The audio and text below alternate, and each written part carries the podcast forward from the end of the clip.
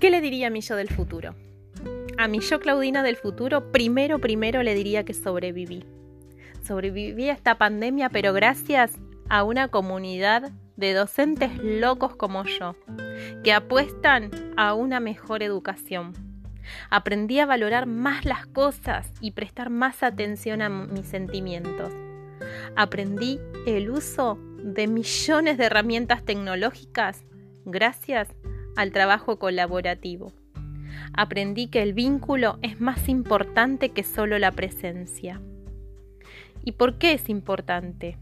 Porque me hizo crecer como profesional, pero más me hizo crecer como persona. Es importante para mis alumnos porque pude reconocer en ellos habilidades que en la presencialidad y por la vorágine diaria no me hubiese dado cuenta que tenían.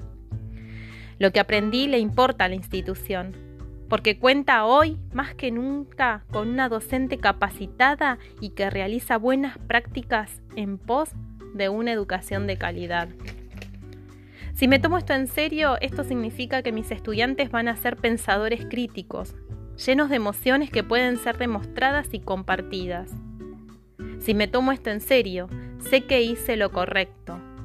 Sé que la institución van a salir chicos pensantes, críticos, llenos de habilidades y conocimientos significativos. Si no hago nada, nunca, nunca me lo perdonaría.